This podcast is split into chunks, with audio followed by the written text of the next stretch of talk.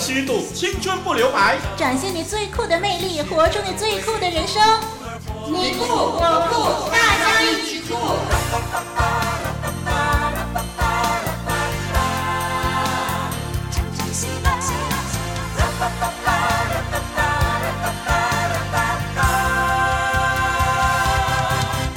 好，听众朋友，我是林丽文，再次跟您在这里，我们的节目大家一起酷，一起相会了。是的，我是你的朋友双木林林老师，问候您。丽文发现呢，最近人们对于环保啊越发的重视，人们呢也越来越习惯这种生活方式喽。怎么说呢？嗯，就好像说丽文呢常去的这个购物中心呢。哎，在三年前呢，开始响应环保的运动。那么每一个月呢，大概会有一天呢是不提供这个塑料袋的，而且呢，希望呢顾客自行携带环保袋来购物。嗯嗯，直到最近呢，那个购物中心开始呢就实行每个星期一天的环保日，凡是星期六都不提供塑料袋了。哎，这做得好啊！嗯，林老师的教会呢也已经开始减少纸杯的供应量了，而是让会友们呢使用杯子饮水。那么将杯子洗干净以后呢，可以重复的使用的。对呀、啊，嗯，嗯，看着这个世界环境和气候越来越奇怪呢，越来越糟糕啊。是，丽文真的是觉得说，环保的工作呢，必须是大家一起努力才行。嗯，真的真的没错。其实环保也是可以很时尚的呀。嗯，呃，在这里呢，让我们就分享其中一个实施环保的方式吧。好，嗯，其实呢，我们可以选择一些有机或者是再生纤维制成的衣物啊，比如。说呢，选择没有经过染色的有机棉啊、丝啊、亚麻、羊毛等等，嗯哼，也可以购买新开发出来的环保衣料啊，包括竹纤维啊、大豆纤维啊、天丝棉等等。嗯，此外呢，不少的户外休闲的衣物啊，更是可以采用由回收塑料瓶抽丝制成的环保纱。哦，哎，这项的技术呢，把原本可能被掩埋或者是焚烧的瓶子呢，变成布料了。嗯、不但但是环保，而且十分的时尚。哇，嗯、原来还有这种布料哎！嗯，我好像都没有看过。其实，在二零一零年南非世界杯足球赛里头呢，有巴西啊、葡萄牙、荷兰等等的十支国家队的这个球衣啊，就是台湾厂商利用塑料瓶纤维制成的。哦，平均呢，其实每八个瓶子就能够做一件的球衣。哇，真的很特别哦，是非常的特别的。不过这种新开发的布料。料应该需要更高的花费才能够购买吧？我就想起有另外一种方式，既轻松又省钱，哦、就可以达到环保效果。好啊，比如说呢？嗯，比如说，当我们在规划旅行、啊旅游假期的时候，如果能够把赶场式的走马看花改成定点深度旅游。并且呢，多利用火车、公车等等地面的公共交通移动，也是爱地球的好方法。嗯，是一个好的建议啊。是的，记得是地面的公共交通哦。啊，旅游者应该是尽量少搭飞机，嗯，呃，在同一个旅游景点呢停留久一点，就能够享受漫游的乐趣了。哇，嗯，我们可以住在当地家庭经营的小旅馆，嗯，享受在当地的饮食。租一辆脚踏车到处游玩探险，不但是环保，还能够深入体验当地文化和风光。哇，好酷哦！听着听着呢，哎呀，听你这么一说啊，我好想去旅行啦。我想表达的就是啊，地球是上帝给我们宝贵的资源，没错，我们要记得在生活中的大小事情上做个爱地球的好公民，这才是最酷的。听众朋友，你有什么酷酷的环保方式吗？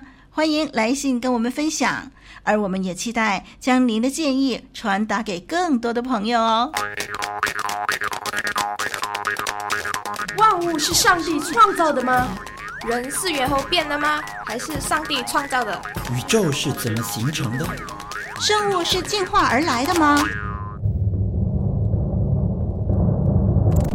真相只有一个，揭开真相，认清事实。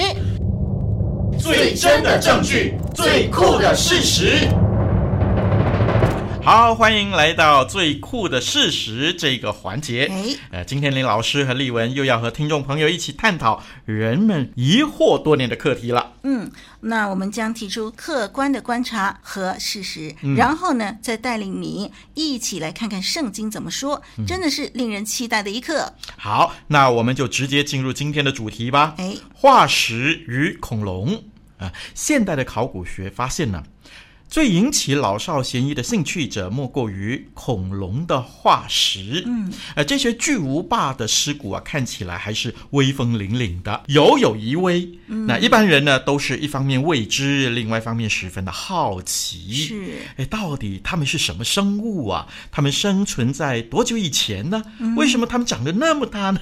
当时的环境和现在又有什么不一样呢？现在地球上的环境中，他们仍然可以生存吗？等等等等。还有还有哦。为什么地里头有这么多他们的尸骨呢？这些的尸骨埋藏的地方、埋藏的方式，为什么这么庞大呢？甚至是数以百万计啊！嗯，那他们是不是同时突然死亡，或者是经过漫长的年代累积下来的呢？如果他们是突然死亡，那到底又发生了什么事情呢？嗯，这些问题呢，其实啊，生物学、考古学、地质学研究生物来源者，甚至是发掘石油还有其他能源的科学家们，都有很大的兴趣的。嗯。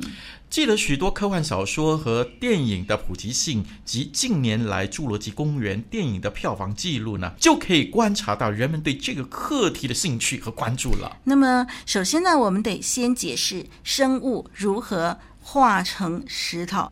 地质学家公认，一般生物的尸骨化成石，需要有以下两个条件。两个条件。第一呢，就是生物死了以后，必须立刻的、急速的掩埋起来。嗯，不然的话，可想而知，就算是沉重的骨头，经过漫长的年代，也会腐化无存。嗯嗯，因为是有机体啊，也就是说含有碳。好，第二个条件是什么呢？就是在急埋之后呢，又要有许多的沉淀物，就是泥沙之类，把它重。重压住，再加上高热，这样呢泥沙里头的硒参透进去，这个尸骨里头，就把尸骨里的本物呢，全部变成石英了。没错，所以呢，化石基本上是个石英的模型而已。嗯、那本物呢，几乎已经是一无所存了。是啊，这个过程呢，现今科学家在实验室里已经是可以实现了，嗯、也表示化石的形成呢。可以不一定经过亿万年的时间，哎，那么进化论学者的解释呢？无论是在书本上，或者是在博物馆，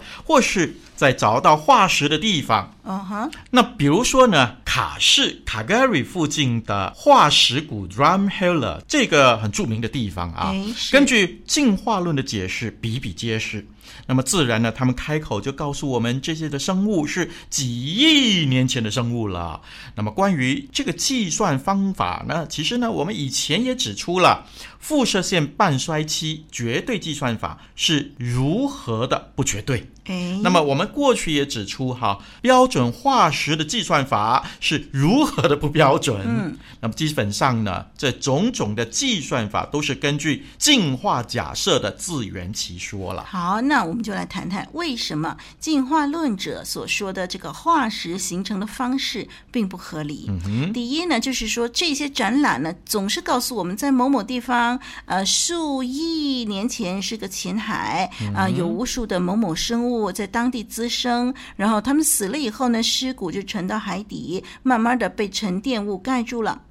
根据进化论这个地质学的计算，就是说一百五十年沉积物才沉积了一寸，嗯，才一寸哦。但是有一些生物可以达到一百四十尺长，估计呢就是九十吨重。它倒下了，都要上千年才能够完全被盖住。嗯，嗯，那我们刚才说呢，化石形成是需要沉积物急速覆盖的。嗯，上千年才能够完全被盖住的生物，又如何可以保留下来呢？没错，这是一个矛盾啊。嗯，那么第二呢，进化论学者接着解释了，这些生物经过漫长年代被掩埋之后呢，还需要地层提高。啊，好叫海干了，然后火山爆发，就产生好多沉淀物，嗯、把它们重压下去。啊，自然的这一切又是经过几百万年了啊。嗯，哎，让我们想想，那些生物啊，就算是在千年的时间中慢慢的埋起来的时候，没有腐化掉哦，嗯、也未被重压之前，在泥土里也是会腐化掉的呀。嗯哼。那么，正如现代人的尸骨一样，一抔黄土啊，多数都是六尺深，一百年之后，想想那一些的尸骨啊，有不变成灰的道理吗？万物是上帝创造的吗？人是猿猴变的吗？还是上帝创造的？宇宙是怎么形成的？生物是进化而来的吗？真相只有一个，揭开真相，认清事实，最真的证据，最酷的事实。嗯，第三点呢，我们所能够观察的不合理之处，就是全世界到处的化石坟地，不单数量是极其繁多，而且都是经过暴力被推在一起，嗯、一点也不像是寿终正寝的生物，一个个安详的躺在那里的。嗯、那我们刚才提过的这个卡市附近的化石谷，按照估计呢，有数百万只恐龙以及其他的古代生物埋在那里。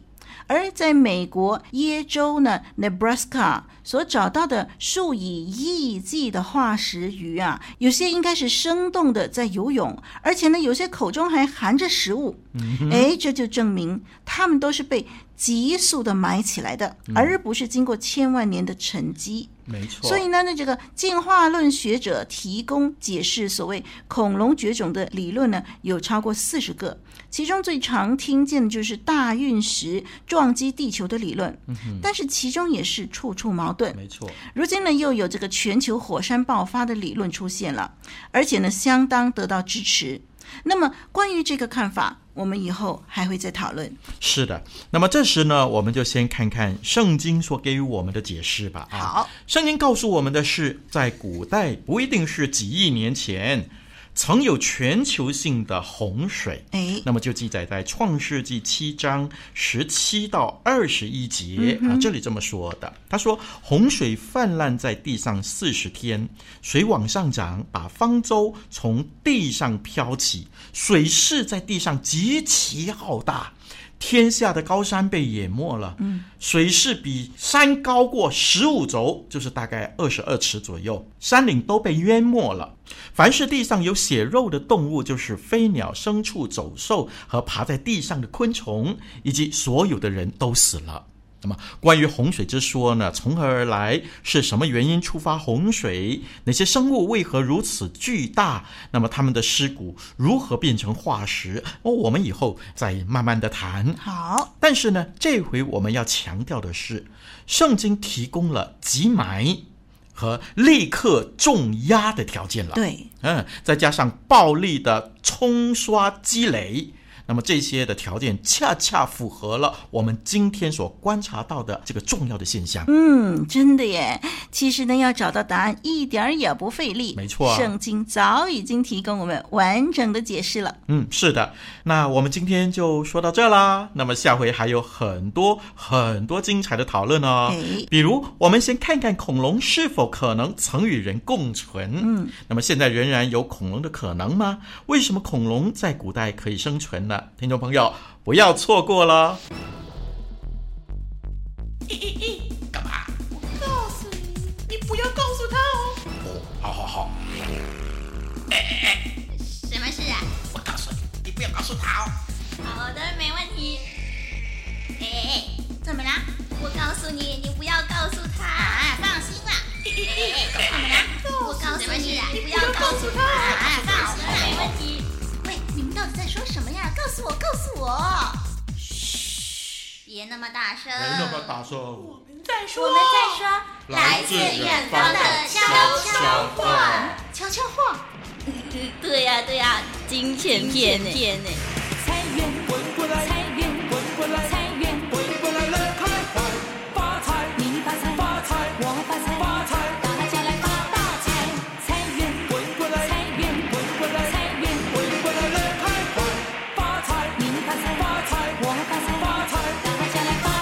好，接下来呢，我们要听听陈杰啊这位朋友他的远方的悄悄话。我认为钱的影响是很极端的。人们可以用钱做善事，也可以把钱用在贿赂、赌博等不好的地方。就目前的状况来说，我觉得我从兼职得来的收入是不够用的，尤其是扣除固定的储蓄后，根本所剩无几。其实我会开始储蓄，也是被家人强迫的。我自认是一个不懂理财的人，常常都是当钱包里的钱快用尽的时候，才猛然惊觉。幸好家人有先见之明，不然我可能会很惨。虽说有储蓄，但若是碰到突发状况，我还是会到银行去提款应急。未来进入社会工作后，我希望月收入能够达到马币八千以上，因为我希望我的收入除了能支撑整个家庭的日常开销外，我还能够对自己感兴趣的事物做投资，也希望能够常常带家人去世界各地旅行。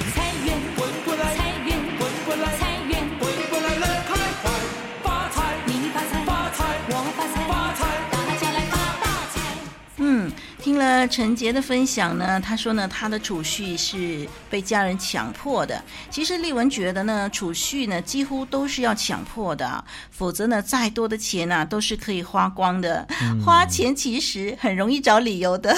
是啊，那么林老师听完之后呢，就发现有钱真好呢，可以游山玩水。但是呢，坦白说，不是每一个人都能够月入一万元或者是更多的钱，而且呢，这个想法可。可能会导致啊，对物质无穷尽的追求呢。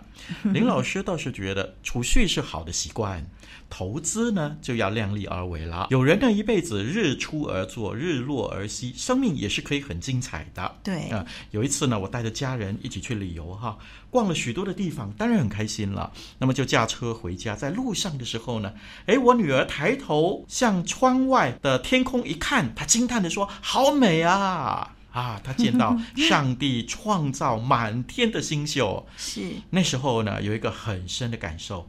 原来呢，兴奋，原来幸福可以很简单。对，哎，它就在我们的头顶上，嗯，向上望就看到了。嗯，那鼓励听众呢，每一次花钱的时候呢，先想一想啊，就是说你买那样东西，除了你喜欢，还要加上。它是否有必要，以及它的价值如何啊？多做比较和衡量呢，让你所付出的钱收到最大的效益，嗯，让有限的钱变成更多的回馈。没错。好，这次要收听双双的周记了。虽然双双不在我们现场，但是透过每一次节目的插播，听众朋友还是可以听到双双的声音的。让我们来听听他这次要跟我们分享的心声吧。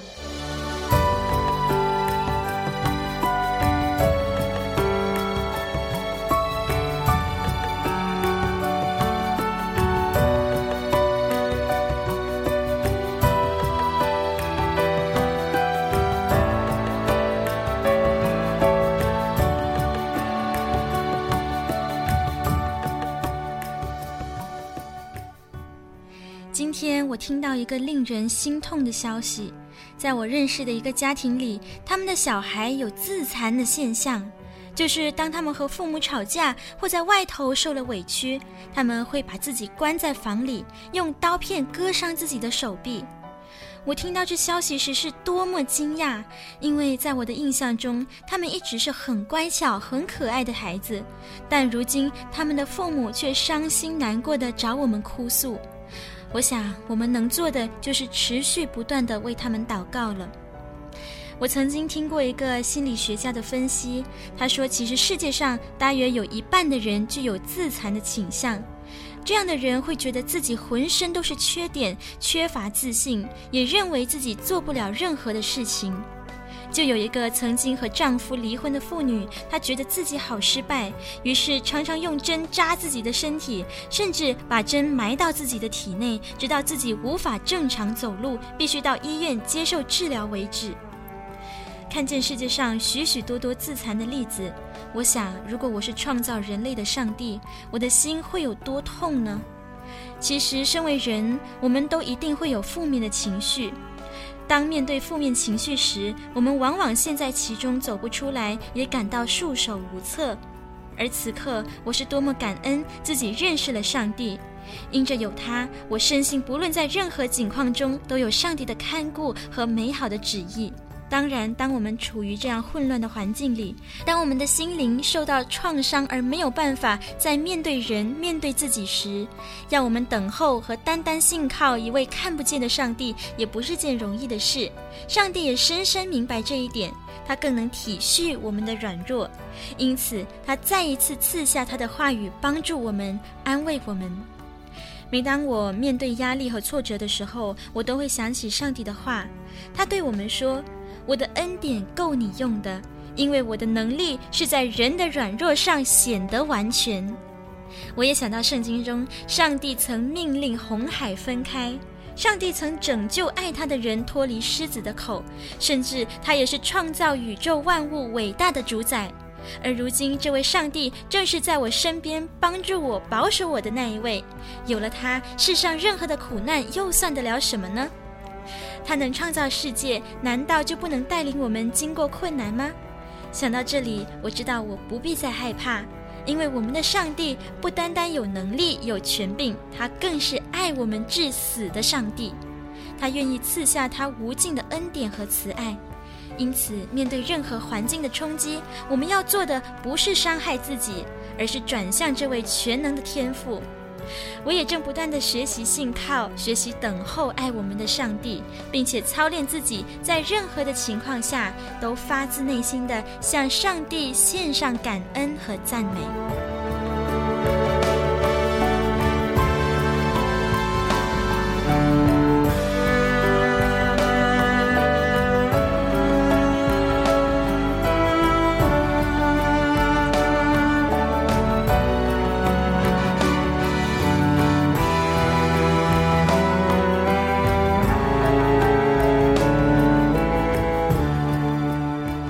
哎，今天的人追求欲望，给自身加了许多许多的压力啊！嗯，呃，人又用自己的方法疏解自己的压力。其实呢，神早已经给我们出路了啊，呃，就是神说：“我的恩典是够你用的，是我的能力在软弱人的身上显得刚强。”对，所以呢，当我们寻求主帮助的时候，像双双一样，就可以知道。够用是什么意思？就可以知道刚强的力量是从哪儿来的了。嗯，嗯，那我们丽文听了双双的这个周记呢，说到这个自残的问题啊，丽文就发现说，其实自残的问题啊，不单是呃大人啊，不单是少年人。原来呢，丽文还听过呢，有一位五岁的女生啊，她也会自残，那真的是好可怕。嗯。我不晓得，就是说在自残的这个情况里头，那个心情是怎么样的？可能呢。那真的，你觉得是你不能够自拔？那么，正如呃双双所分享，就是说，我们真的可以呼求我们这位上帝。是、呃，你没有办法控制你自己，但是上帝可以帮助你。你真的要常常来寻求这位神。是，神总在我们最需要他的时候，就我们开出路的。嗯，好，我们一起来寻求他。在这里呢，要跟大家一块儿的来欣赏天韵的诗歌。这首诗歌叫《人饥渴》。嗯，那么人饥饿呢，不是因为没有饼；人干渴不是因为没有水，是因为不听神的话。人饥饿不是没有饼，不是没有水，乃是不听神的话，是这样的吗？原来耶稣说：“我是生命的粮，我是生命的水，到我这里来的永远不饿，信我的永远不渴。”一块来欣赏人饥渴。人饥饿。不是因为没有饼，人干渴；不是因为没有水，因为不听不听不听神的话，因为不听不听不听神的话，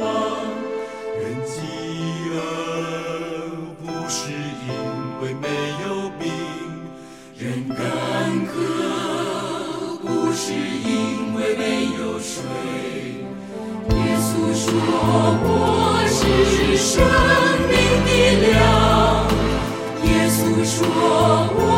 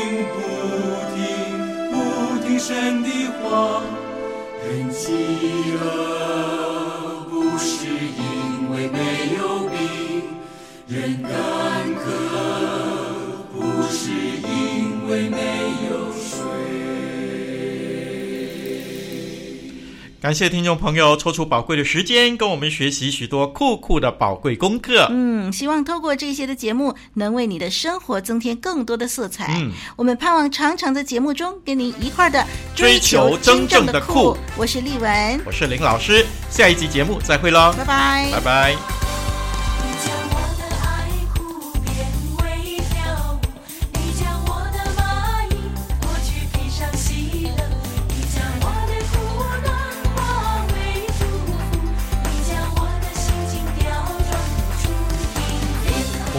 和你一起探索最酷的人生。